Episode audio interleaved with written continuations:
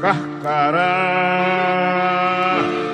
lá no sertão. É um bicho que voa que nem avião.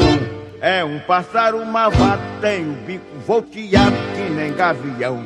Carcará, quando vê roça queimada, sai voando e cantando carcará vai fazer sua caçada. Carcará, cominte é cobra queimada. Mas quando chega o tempo da invernada, no sertão não tem mais roça queimada. Carcará, mesmo assim, não passa fome. Os burrego que nasce na baixada. Carcará, pega, mata e come. Carcará, não vai morrer de fome. Carcará, mais coragem do que homem. Carcará, pega, mata e come. Carcará é malvado, é valentão. É a águia de lá do meu sertão. Os borrego no vinho não pode andar. Ele puxa no imbigo e até matar. Carcará, pega, mata e come. Carcará, não vai morrer de fome. Carcará, mais coragem do que homem. Carcará, pega, mata e come. E é isso aí, pessoal. Começando mais um podcast Carcarás. Eu sou Micael Amorim, falando aqui de São Luís do Maranhão, para todo o Brasil, para toda a internet. E exatamente às 8 horas e 9 minutos da noite, 20 horas e 9 minutos, hoje, dia 2 de maio de 2017. E hoje nós estamos aqui com eles, meus amigos de estúdio, que estão sempre aqui conosco, assistindo ao vivo, acompanhando aqui o podcast. Adonai Ramos Moreira, conhecido de vocês, está aqui conosco. Eu quero dar as boas-vindas. Muito obrigado pela presença. Tá também aqui o Ryan Araújo, amigão, aluno do Olavo também, estudante de matemática aqui pela UFMA. Tá aqui também o Agnaldo, estudante de filosofia, também aluno do COF. O Lucas também tá por aqui, estudante de geografia aqui pela UFMA. E o Janilson Carvalho Silva, também do COF, né, aluno do Olavo e membro dos Carcarás. E hoje o programa está muito especial que nós vamos falar com ele, Dário Pinheiro, sobre o cálculo econômico sobre o socialismo aí do Lúcio von Mises. Então, ainda tem gente tentando fazer o socialismo dar certo, né? Só que economicamente já foi refutada essa teoria. É impossível economicamente o social... de outra, em outras formas também, mas vamos tratar hoje da, do lado econômico, né? Economicamente o socialismo ele é errado, ele vai dar errado. E eu estou aqui para explicar explicar um pouco para a gente sobre isso, o Dário Pinheiro. Seja bem-vindo, Dário. Obrigado pelo, pelo convite. Uma felicidade estar aqui muito grande, né? Com os meus amigos, o Adonai, contigo e com todo mundo. E é um prazer estar falando por um tema que eu gosto tanto, né? Economia, Mises e tudo isso, cara. Obrigado oportunidade muito legal. Obrigado eu, né, que aceitou gentilmente o convite. E galera, o Dário Pinheiro, para quem não conhece, ele é estudante de de química. Aqui pela Universidade Federal do Maranhão. Estuda química e vai falar sobre economia, né, cara? A galera é. aqui é autodidata mesmo, é tá ligado? Típico, né? o pessoal acha que eu sou de filosofia, até pelo meu estereótipo, cabeludo, barbudo. Barba. É, cortei o cabelo, mas ainda sinto aquele estereótipo de Tem CCH. Estereótipo de filosofia, né, sim, cara? Sim. Tô ligado. Anda de chinelo também? Não mais, não. Já passei dessa fase. Tô mais polido hoje em dia. Pode crer. Então, o Dário é estudante de, de Química aqui pela UFMA ele é anarcocapitalista e ele também é um ex-Bentivis, né? Ele fez parte aí do grupo dos Bentivis, a Juventude Libertária da UFMA. Sim. E hoje já se libertou, né, Dani? Já... É, em partes, né?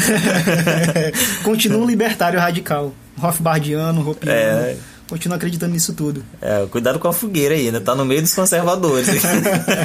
ah, tem muito a ver. O libertarianismo com conservadorismo, mais do que se pensa, tem muito a ver. Então é isso aí, galera. De se você quer fazer alguma pergunta para o Dário, a gente vai falar no final do programa. Então deixa aqui, comenta aqui embaixo. Na, se você está na nossa página ou no meu perfil pessoal, ou mesmo no YouTube, comenta aqui embaixo alguma pergunta, algum comentário, algo que você quer que o Dário comente, que na volta a gente vai estar tá fazendo isso acontecer, beleza? Então desde já compartilhe esse link com seus grupos de esquerda, de direita, grupos de sala de aula, grupos liberais, grupos conservadores. Manda para todo mundo que o assunto hoje promete, hein? Vamos falar de Mises, economia e socialismo.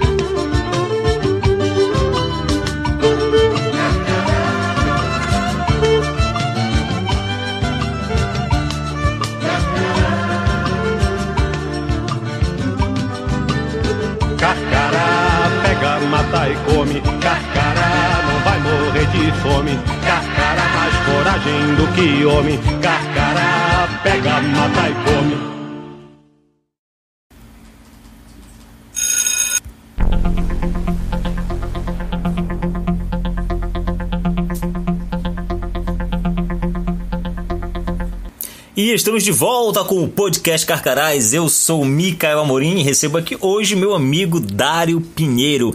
Dário que é anarcocapitalista, que entende muito aí de liberalismo, já participou de movimentos aqui na UFMA voltado para isso. E hoje veio falar aqui, aceitou o nosso gentil convite de forma mais gentil ainda e vai comentar pra gente sobre Ludwig von Mises, sobre o cálculo econômico sobre o socialismo e como que o socialismo economicamente sempre vai dar errado. Já já falo contigo, Dário. Também queria agradecer a presença de meus amigos que estão aqui com, mais uma vez aqui comigo, Adonai, o Lucas, o Agnaldo, o Ryan, o Janilson Carvalho, toda essa galera que faz esse grupo acontecer. Bom, galera, se vocês não sabem, nós temos agora um grupão aí no WhatsApp, né? O Carcarás, ele tem um grupão, uma forma que a gente encontrou de ficar mais próximo do público, de é, fazer vocês verem aquilo que nós estamos fazendo, conhecerem, né? Que muita gente ainda não conhece, muita gente ainda não, não acompanha nossa página, não tem o nosso aplicativo. Bom, e nós temos um aplicativo no para Android, né? Ainda não temos para iOS. Tem pessoas reclamando e tal, mas a gente ainda não tem para iOS. E não tá na Play Store também, não vai procurar que não tá, né?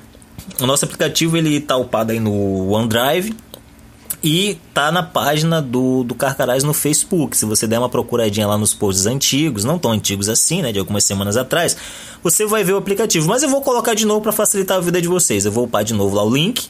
E vocês podem baixar o aplicativo. E no aplicativo, o aplicativo que eu criei, não é uma beleza, uma maravilha, mas dá para quebrar o galho, né?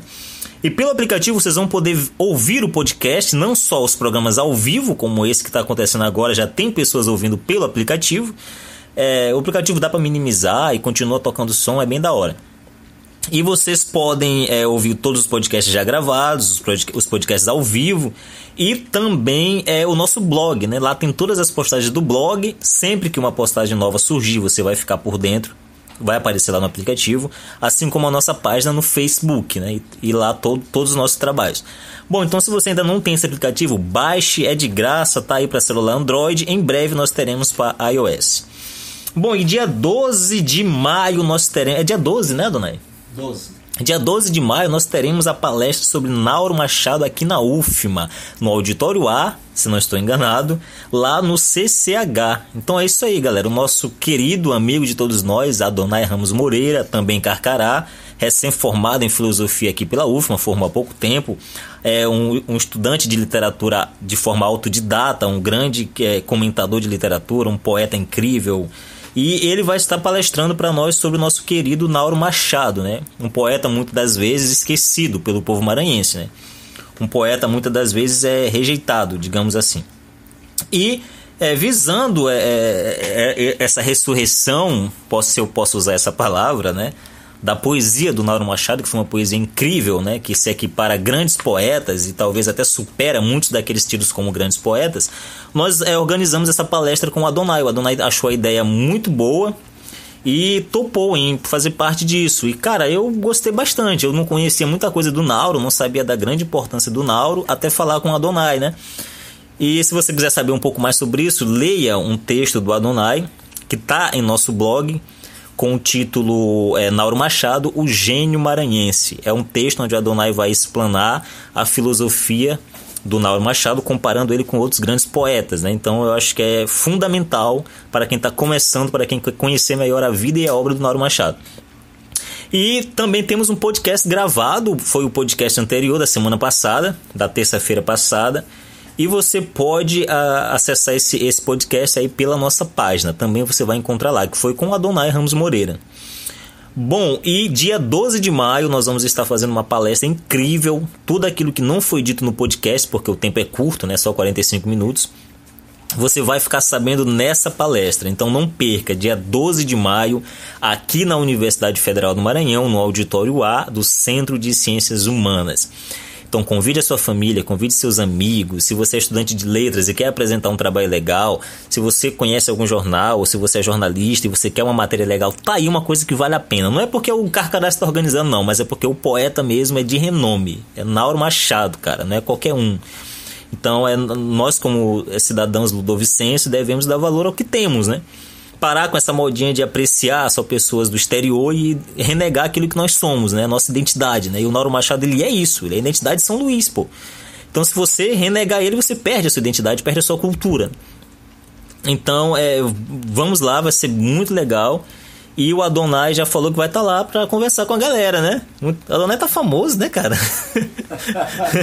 a despeito é, a fila das meninas está grande, né, Nunay? Mas controlável. controlável, né? Então, você quer tirar uma foto ou pegar um autógrafo, se você tem algum livro dele, é, é, bater um papo mesmo, ele vai estar por lá dia 12 de maio no CCH. Bom, eu tô aqui com ele, Dário Pinheiro, ex-Bentivis, anarcocapitalista. Sim, com muito orgulho. Defensor ferrenho do capitalismo, é isso Sim. mesmo? Sim, claro. Quer dizer que o capitalismo não é opressor e Nada disso? Não, o capitalismo é inerente à natureza humana. Né? Então não tem como uh, o humano ser oprimido por aquilo que é, pelo menos não em tese, uhum. né? oprimido por aquilo que é inerente a ele.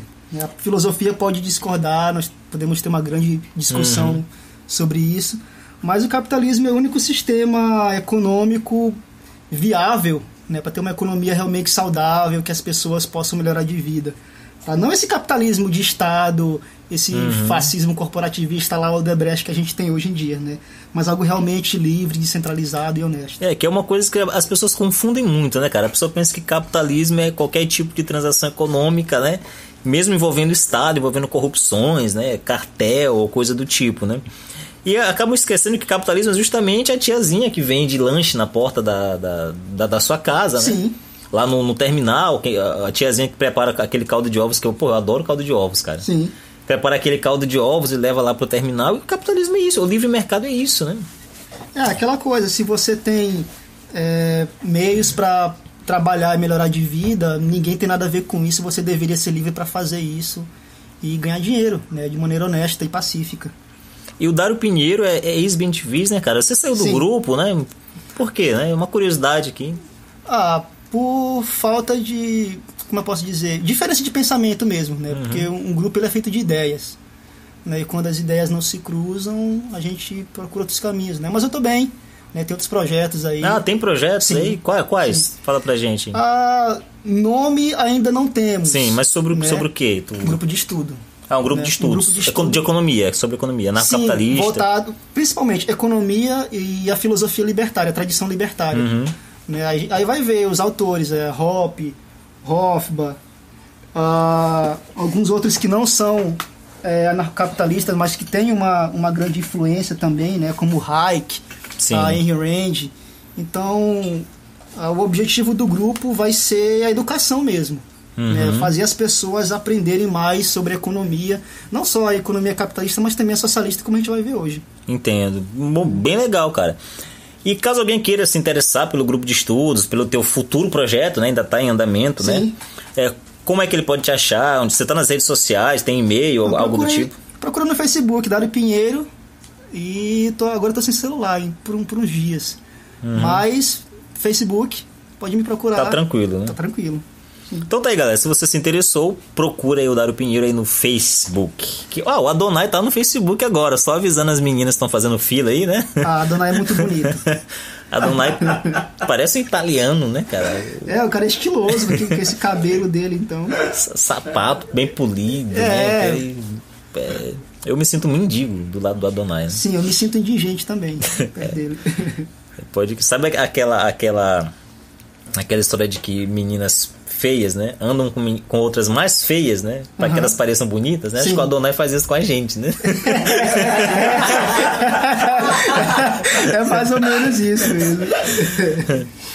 Bom, galera, sem mais delongas, é, Dário Pinheiro é contigo, cara. Pode começar a palestra. Eu vou estar aqui para bater esse papo legal. Okay. Então, e... manda brasa. Então, primeiro lugar, obrigado mais uma vez por me convidar. É sempre um prazer estar aqui falando sobre não, economia. Sobre obrigado eu, tudo. cara. Tá? Embora não seja a minha área, né, mas eu gosto muito. Ah, obrigado a todo mundo que está ouvindo. E, bem, ah, o cálculo econômico sobre o socialismo. Mises, ele teve muita, muitas discussões acaloradas sobre isso durante muito tempo. Né? Essa obra dele é um resultado de, de várias discussões, de vários problemas inerentes à natureza do cálculo econômico. Né? E o que diferencia uma sociedade capitalista de uma sociedade socialista comunista, como queiram chamar, é justamente a propriedade privada. Né? Uh, relembrando Locke, e mais recentemente também lembrado por Hans Hermann Hoppe, né, a, natureza humana, a, a, propriedade privada é inerente à natureza humana. Né, aquela questão, eu sou eu mesmo, eu sou dono de mim mesmo, eu possuo a minha própria pessoa. Né, então, tudo aquilo que é um resultado da minha ação é de minha propriedade, certo? Então, se eu plantei uma árvore e cuidei dela, os frutos dela são minha propriedade. É, existe então a autopropriedade, que é o direito natural que a pessoa tem de possuir a própria, o próprio corpo, né, a própria pessoa, e o direito de possuir tudo aquilo que ela produz de maneira pacífica e honesta. Né? Então essa é a propriedade privada, o cerne, básico da propriedade privada. Né? E então no comunismo isso não existe, no socialismo isso não existe. Né? O que nós temos é uma propriedade coletiva ou propriedade comunal, como queiram chamar. Né? Um dos aspectos da, da propriedade privada, é, além da, da, de gerar a propriedade através do trabalho, é a apropriação original. Então, se tem um bem na natureza, eu vou lá, me aproprio dele antes de todo mundo, eu sou o dono daquele bem, meu por direito. Ele fazia parte da natureza, eu tomei ele para mim, agora ele é meu, certo? A propriedade comunal é, é até um pouco complicado de, de, se explicar, porque todo mundo é dono de tudo, mas ninguém é dono de nada. Então, em tese, eu não poderia pegar um pedaço de campo da, da natureza, cultivar, fazer uma roça e ganhar dinheiro com isso. Né? Eu não poderia. Okay? Então, uh, no comunismo isso não existe. Não existe propriedade privada. Ponto. Tá? Esse, esse é o, o cerne, o básico. Então, uh, tendo em vista as trocas de, de recursos escassos dentro da, da economia, tinha um problema muito grande que, que era basicamente o escambo. Vou, vou, vou explicar de, de maneira bem simples. Vamos supor que eu tenha três galinhas, certo? E o Adonai tenha uma ovelha. Eu quero trocar minhas galinhas com a ovelha dele, mas as minhas galinhas só valem metade da ovelha. Então, em tese, ele teria que matar a ovelha dele, cortar metade e me dar, fazer essa troca. Né? Só que qual é o problema disso? Duas metades de uma ovelha morta, elas valem menos do que uma ovelha inteira viva. Né? Porque uma ovelha eu poderia pegar lã, eu poderia tirar leite, eu poderia, enfim, consumir ela ao longo do tempo até ela ficar velhinha, aí eu mato, faço um churrascão, tá tudo bem. Certo? Uh, isso acontece também com outros, com outros produtos, com outros bens, por exemplo, diamante. Né? Um diamante grande ele vale mais do que dois diamantes pequenos que foram quebrados no meio e, enfim, resultado de um grande que foi partido no meio. Né? E para sanar esse problema foi que surgiu o dinheiro, certo? O dinheiro ele é uma mercadoria intermediária. Ele é uma mercadoria que que funciona como um denominador comum, certo? Então, bens de natureza diferente, de valores diferentes, eles podem ser trocados, equiparados através do dinheiro, que é uma mercadoria intermediária. Uma mercadoria que eu vou usar para sanar esse problema do que eu, que eu falei para vocês da ovelha e da galinha, certo? Então, no socialismo também, teoricamente, não deveria existir dinheiro, né? Porque se tem dinheiro, tem comércio. E no socialismo não tem comércio. Você não pode trocar livremente o que é seu por direito, né? Porque o que é de todo mundo é de todo mundo, enfim, você não pode fazer isso. Certo? Então, o dinheiro ele ele passa um, uma informação de valor, né? De quanto um bem vale. Né? Também tem o um valor subjetivo, porque você tem uh, o preço nominal daquele produto, né? Vamos supor, cinco reais é o preço do produto, certo? E tem o valor intrínseco daquele bem, que é coisa, são coisas diferentes. Por exemplo, uh, eu vou vender uma garrafa de vinho Eu falo, olha, essa garrafa de vinho, ela tá valendo 200 reais, certo? É o preço nominal daquele, em real. Só que chega um cara que é muito entendido de vinho e fala assim, não, tá muito, tá muito caro esse vinho. Porque esse vinho é por isso, por isso, por isso, ele deveria valer no máximo 50, certo? Então, a, as pessoas valoram os bens de maneira diferente, certo? Ah, poderia acontecer também de você for comprar um produto e falar, nossa, tá muito barato isso daqui, tá quase de graça, certo? Então, ah, o, o valor monetário de um bem nunca, o que dizer, nem sempre vai representar a quantidade de dinheiro que, que ele vale para você de maneira subjetiva. Correto? Então, é, tendo em vista todos esses, esses, esses questionamentos, esses problemas do dinheiro, da propriedade privada, surgem vários problemas dentro da economia é, quando você tenta tirar isso tudo. Né? Porque todas essas ferramentas, dinheiro, a sistema de preços que nós criamos, foi para solucionar esse tipo de problema. É, quando uma pessoa quer comprar algo que está muito caro, ou quer comprar algo que está muito barato, ou que valores de produtos diferentes não são compatíveis, a gente criou isso tudo para tentar solucionar esses problemas, certo? E o sistema de preços, ele é um sistema muito complexo, né? Ninguém controla o sistema de preços em tese, né? Porque são agentes privados independentes dentro da economia que vão precificar e discriminar o que vale mais, o que vale menos, o que deveria valer mais, o que deveria valer menos, certo?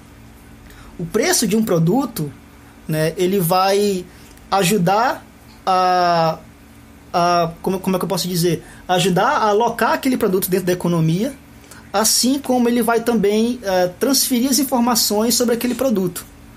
Vamos supor que um celular custe, sei lá, 500 reais. Dentro desses 500 reais está contido o preço do plástico, o preço do cobre, de todos os circuitos que o celular tem, do caminhão, da gasolina que foi usado para trazer o, o, celular até a loja, do funcionário que trabalhou na loja para vender aquilo celular, uhum. certo? Então aquele dinheiro que representa o bem, né, o celular, ele está traduzindo todo esse tipo de informação da cadeia de produção do bem, né? Desde a matéria bruta na natureza até ele chegar na minha mão. O bem vale a quantidade de dinheiro que todo mundo envolvido na cadeia de produção desse bem recebeu, em tese. O Milton Friedman fala isso. Né? O Milton Friedman fala uh, do lápis, do exemplo do lápis. Porque sim, sim. É, ninguém, ninguém sozinho no mundo consegue é, fazer um fazer lápis, um lápis do zero. É um número de pessoas absurdo, né? Sim, porque tem a madeira que foi extraída não sei onde, tem o grafite, tem a borracha, Exatamente. tem a cola, tem a tinta. Né? Então uma pessoa do zero, sem nada, sem nenhum recurso para fazer um lápis do zero, demoraria um tempo, sei lá, inimaginável. Né? Mas o sistema de preços e a alocação desses preços, desses produtos dentro da economia faz com que seja mais fácil. Né? Partes intercambiáveis, etc. Certo?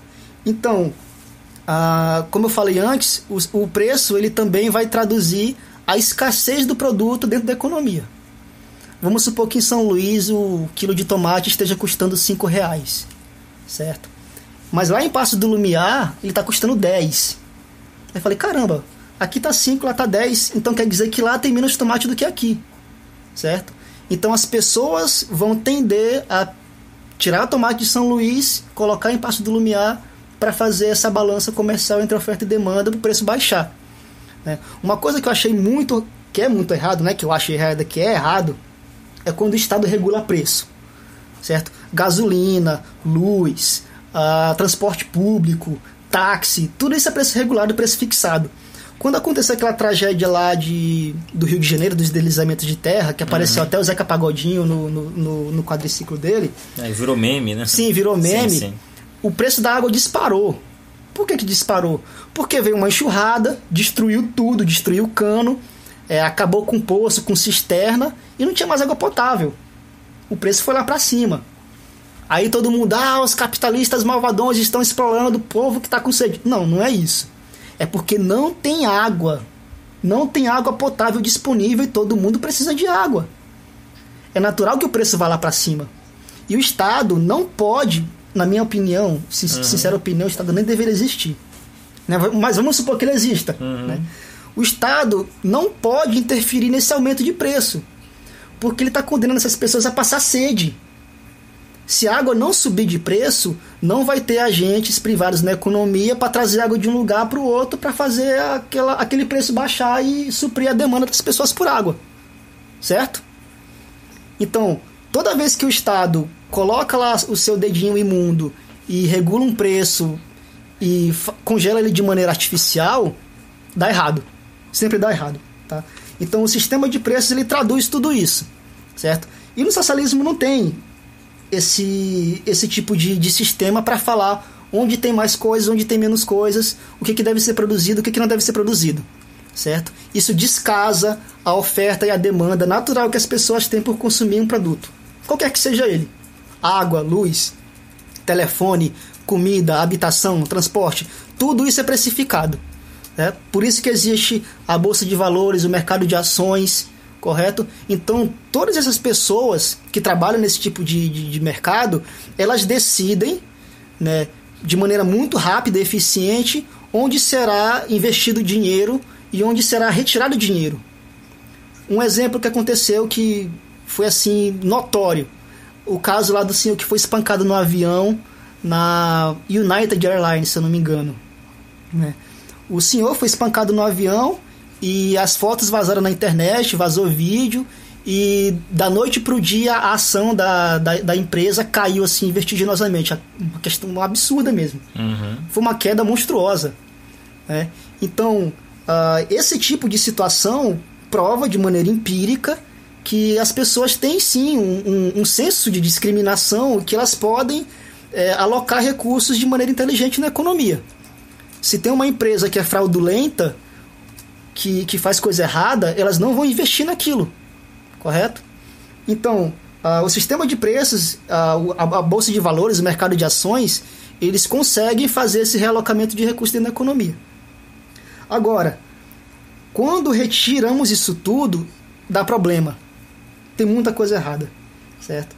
E, e os socialistas eles tentaram algumas, algumas soluções uh, para isso tudo, né? uma das soluções que, que foi proposta na época, Mises estava no meio desses debates todos, foi o chamado cálculo em espécie. Né? Eles falaram: não, não precisamos de dinheiro para fazer cálculo econômico.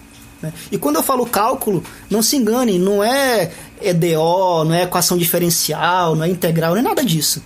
Tá? É cálculo de lucro e de prejuízo mesmo, é, aritmética básica, é matemática básica.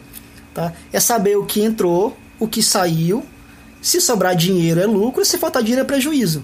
E os caras não conseguem fazer isso. Então eles falaram: não precisamos de dinheiro, vamos calcular as espécies. O que é calcular espécie? É literalmente comparar laranja com maçã. Você não tem um denominador comum na economia, no caso o dinheiro, para fazer a equiparação de, de bens diferentes, de naturezas diferentes, né, com, com preços e valores subjetivos diferentes. Certo? Então, literalmente é isso: é equiparar coisas diferentes é tentar fazer cálculo de metro quadrado com volume. Coisas assim, até fisicamente é uma coisa absurda, né? Porque são, são medidas diferentes. Né? É, é volume, é espaço, é, enfim, é uma coisa estranha. Ah, por exemplo, eles vão falar: ah, vamos calcular horas de trabalho e relacionar isso com produção.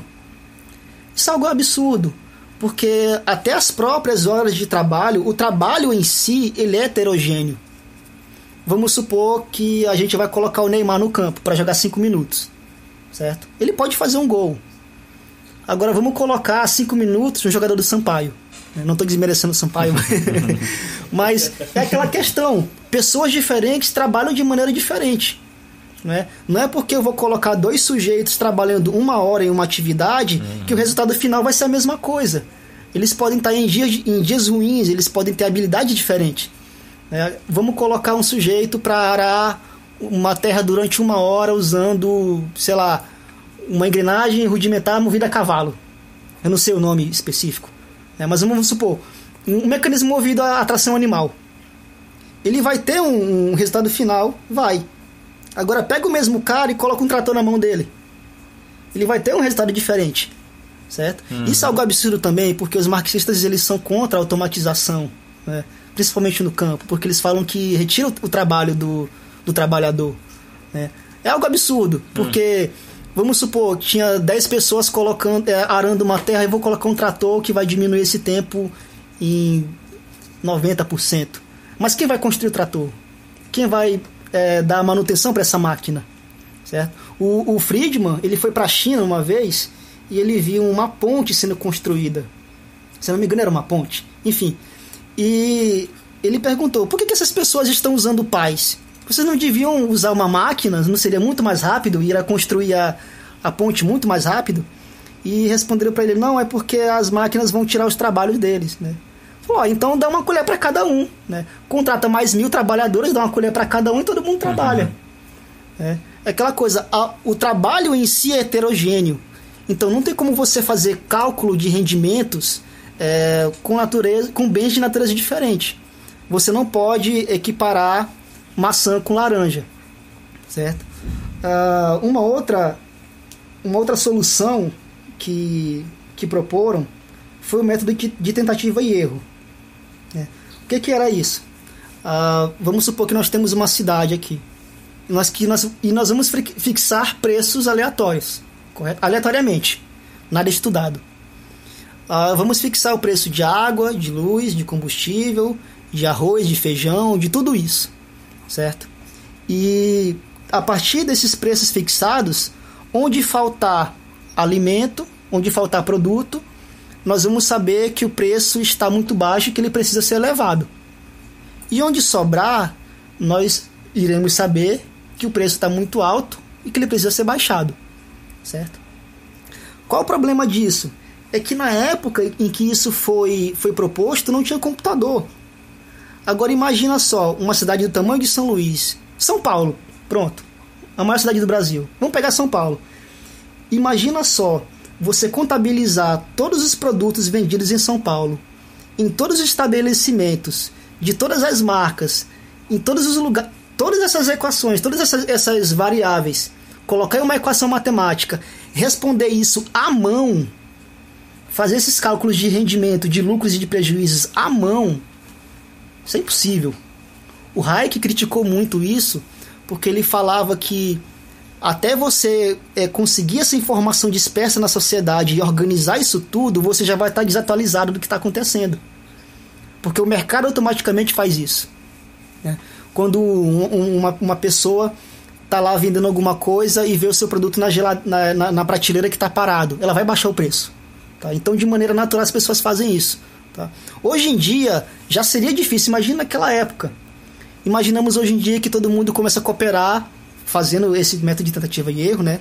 Cooperar é, e jogar esses dados em um aplicativo na internet, vamos supor. E, e tem que ter um computador muito bom para processar esses dados. Né?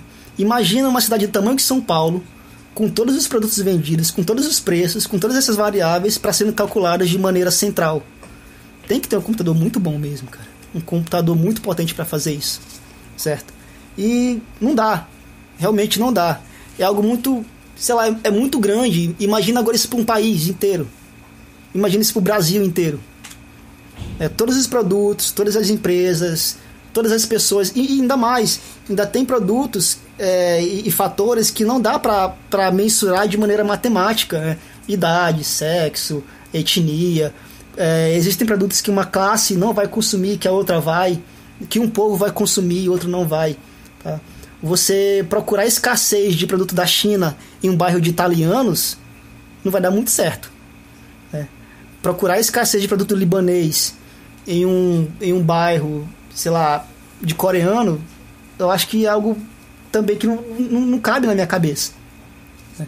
Existem vários problemas, não vai dar tempo de, fala, de falar isso tudo, infelizmente, né? O livro é muito bom, vocês poderiam ler, mas a gente tem vários problemas ah, que a gente pode mensurar dentro disso. Tá? E o último problema, e, e o pior deles, é a economia centralizada. Porque quando você coloca toda essa decisão na mão do governo, né, ou das comunas, enfim, na mão do governo, vai dar errado sempre. Se vocês forem ver, por exemplo, o histórico de, de aumento de preços que são controladas pela economia privada em relação aos preços que são controlados pelo Estado, os preços do Estado estão muito maiores.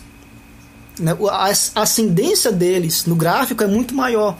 Quais são esses preços? Gasolina, luz, ah, plano de saúde, que também é controlado pelo Estado, né? embora seja privado, mas é controlado pelo Estado.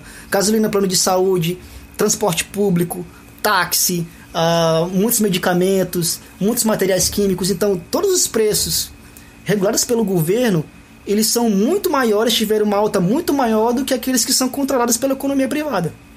Controlado entre aspas, porque ninguém controla isso de maneira direta. Né? As pessoas controlam isso de maneira indireta, através da, como eu já falei, do mercado de ações, da bolsa de valores, etc. Tá? Então, o grande problema de quando você retira esses mecanismos, que eu já, já citei no caso o dinheiro, o sistema de preços, o grande problema disso é justamente a escassez. Inevitavelmente a escassez. É. O Friedman falava, ele era muito legal nessas frases. Ele falava que se você colocar o governo para administrar o deserto do Saara, em cinco anos vai faltar areia. E isso é muito verdade, sabe por quê? Uhum. Porque hoje em dia falta combustível na Venezuela. E a Venezuela tem as maiores reservas de petróleo do mundo. É, imagina só. Um país que tem muito petróleo e que falta combustível. O Milton Friedman, só para deixar claro, né? Ele foi um dos mais importantes e influentes economistas do século XX, né? Fundador da história da Escola Monetarista de Chicago. Sim, sim. É, o Friedman, ele, ele teve lá suas contribuições, mas ele também fez muita coisa errada, né? Por exemplo, ele era um liberal, não era nem um libertário. Ele foi o, o sujeito que propôs o dinheiro. É, como eu, caramba, esqueci o nome agora. Ganhou o prêmio E- Nobel, né? Também, Sim, ganhou o prêmio Nobel. Em 76. né? Sim. Ele propôs o, a arrecadação na fonte, Uhum. né? Que é aquele, aquele imposto que o Estado recolhe direto do seu salário. Você nem vê o imposto, né? Uhum. você recolhe, o Estado recolhe logo. Isso é horrível, horrível, horrível, horrível. Porque aquela coisa, é diferente você pagar um boleto de 800 reais e você não vê 800 reais sendo tirado dessa conta. Né? Porque você pega o dinheiro na sua mão e fala, caramba, 800 reais, eu vou pagar esse boleto, vai me dar uma dor no coração. Mas não, o Estado ele vai lá e confisca isso antes de você pegar. Uhum. E o Friedman foi o cara que deu a ideia disso, né? O Hofbauer, ele criticou muito, ah, sei lá, a relação que nós temos com os liberais é, é bem espinhosa, né? O pessoal fala assim que libertário está bem próximo de liberal, mas isso não é, não é verdade não. tá? E assim, os exemplos históricos que a gente tem de escassez por causa dessa destruição do sistema de preços, ah, da propriedade privada e da tomada de decisões de maneira central na economia, o histórico disso é amedrontador. Né? Por exemplo, o Lomodó. Uhum. O Lomodó que muita gente literalmente morreu de fome. Holocausto ucraniano, né, Sim, cara? o Holocausto ucraniano. É, os relatos dos diários que a gente que, que tem hoje em dia são horríveis, né? De, de pessoas literalmente morrendo de, de 7 milhões de pessoas morrendo de morrendo fome. de fome, de, por inanição mesmo, né? Aquela coisa. Eu, eu não consigo nem imaginar a dor que esse pessoal sentiu, né? Porque vo- você se consome, você fica magro, você não consegue se mover. Uhum. Canibalismo, tudo, É, cara. Teve um negócio horrível, horrível, horrível. Então, se você que tá ouvindo o programa, né, o teu professor comunistinha de merda, tá falando bem do comunismo em sala de aula, cite pra ele É. essa catástrofe. Primeiro que comunista nem é gente.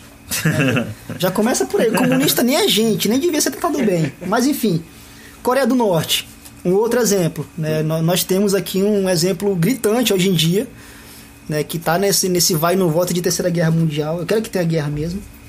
Mas é aquela coisa, né? Um monte de gente passando fome na Coreia do Norte, aquele ditador maldito fazendo programa nuclear, enriquecimento de urânio, é, fazendo aqueles showzinhos dele patéticos Pirotécnico. né, piroté é, é, é ridículo. Eu não consigo nem ver como é que, um, que uma pessoa, com, pessoa não, né, um monstro daquele consegue fazer aquilo. Porque esse cara nem é gente, Pastel de flango. é pastel de flango, né. Venezuela também, né, um outro exemplo gritante aqui na América Latina. É, o que tem de, de pessoas hoje em dia fugindo da Venezuela é, não é brincadeira, né? Eu já vi relatos de pessoas trocando computadores por comida, né? E assim, pouca comida. Você vai, vai pegar um computador desse, vai vender por, sei lá, 500 reais, você vai comprar muita comida. Né? Mas na Venezuela não, o cara troca um computador por um saco de feijão, porque ele não tem o que comer. Uhum. E falta tudo, falta água, falta comida, falta remédio, falta combustível, Coisas básicas. coisas né? básicas, papel, higiênico. Exatamente. É incrível, falta papel higiênico. Eu, sei lá, é um negócio monstruoso mesmo. É, a gente estava conversando mais cedo sobre o, o, Mar de Aral. O Mar de Aral, cara, uma, é. uma das maiores catástrofes ambientais aí feitas pelos comunistas. Né? Secaram a porra do mar, né? Matando toda a vida naquele lugar, as pessoas que estavam em volta, né? Que necessitavam daquilo para sobreviver, né? Para desviar a água para plantações de algodão, né? Isso os comunistas fizeram. Então, quando seu professor falar que o capitalismo degrada o meio ambiente, cita para ele ou ele não sabe porque é ignorante, Sim. ou é que é um canalha, né, que tá escondendo. Ou os dois. Ou os dois, né? Sim. Cita para ele o Mar de Aral, né? Cite lá o Holodomor, o Holocausto Ucraniano, e cite também o Mar de Aral. É, e existem vários exemplos de como a propriedade privada ela pode salvar a natureza também. Né? No caso, as planícies ah, lá no Colorado, onde tem os bisão, bisão né? Ah, a espécie foi revitalizada por causa disso. Uhum. Né? São parques privados em que as pessoas caçam né, e também fazem turismo ecológico e dá muito certo. Né, muito certo mesmo. Bom, e temos uma pergunta aqui, né? Sim. Do Felipe Martins. Quero agradecer também as pessoas que estão ouvindo aqui ao vivo o nosso programa.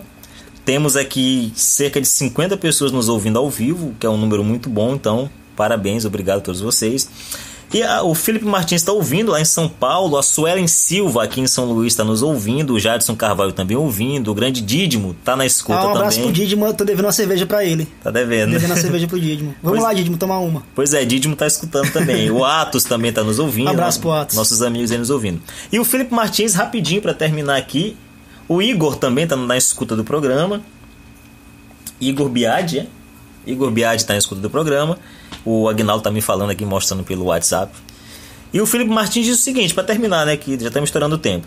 Tendo em vista que o socialismo e o comunismo abole a propriedade privada e que a propriedade privada está tão intrinsecamente ligada à liberdade de pensamento e de consciência, que é a nossa primeira propriedade privada por escala, né? O que o convidado, no caso Dário, pode nos falar a respeito da relação entre os regimes socialistas e comunistas e a polícia ideológica, o controle de pensamento, abolição do pensamento livre em prol de uma tentativa de criar uma consciência coletiva regida pela ideologia. Cara, uma excelente pergunta, parabéns ao Phil Martins. E o George Orwell vai tratar disso, né, cara? Sim. 1984 é isso. Sim, tá acontecendo hoje em dia, né? Devia ser uma ficção, mas não é. É aquela coisa, o policiamento ideológico, ele ele acontece dentro da universidade, aqui mesmo acontece. Eu me tornei um anarcocapitalista por causa de um socialista, né? Porque ele eu, eu, eu compartilhei um link lá, nada a ver, ele foi falar: "Ah, você é de direita e tal". E eu era um ignorante porque eu sou de química. Né? Eu, eu era realmente um total ignorante sobre política, sobre economia, sobre tudo isso, até esse sujeito vir procurar confusão comigo. Né? Isso acontece muito em, na Venezuela, acontece muito no Brasil, né? e a solução para isso é bater de frente, eu não vejo outra. É bater de frente mesmo. É falar que comunista é bandido, que ele não respeita a propriedade privada, né, cara? que são bando de canalhas, que eles não são gente realmente, né? É falar isso, porque o sujeito que defende o socialismo e o comunismo, ele está literalmente defendendo que o Estado, né, essa organização criminosa, coloque uma arma na sua cabeça e te roube. Tá defendendo genocídio, Sim. né, cara? Vê, Sim. é só ver as, as maiores ditaduras do século XX, né? É. Tem pessoa que defende Stalin aqui na UFMA, trotskista na UFMA, né? Ah, tem gente que defende revolta armada. Eu defendo revolta armada contra os políticos, né? Mas isso já é, outro, já é uma outra questão. Mas, de fato, o policiamento ideológico, ele, ele quer realmente suprir, é, ele quer destruir o pensamento individual, a crítica individual. O Hoffman fala muito bem disso. A, crítica, a crítica individual a favor da, da, da consciência coletiva. né? Sim, Aquela sim. coisa, a consciência de classe, você tem que pensar no bem comum, tem que pensar no todo. Então você, você deixa de ser um indivíduo, né? Passa a ser uma engrenagem do Estado. Exatamente. É, Você só, você só pensa o que o partido pensa por você. Sim. Em linhas básicas é isso. E a questão, a solução para isso é bater de frente. Bom, então, galera, estouramos o tempo mesmo, cara. Falta aí que 25 segundos. Dário, muito obrigado, cara. Excelente palestra, excelente comentário. É pra, é, então, para você que gostou do podcast, deixa o seu curtir aí na página, compartilha com seus amigos. O Dário, sem dúvida, vai, vai voltar mais vezes pra gente falar sobre esse e outros assuntos, Claro. né, Dário? Então, Dário, é isso. Brigadão, galera. Obrigado a todos que ouviram. Esse foi mais um podcast Carcarás e até o próximo. Dário, obrigado, cara. Obrigado, até mais.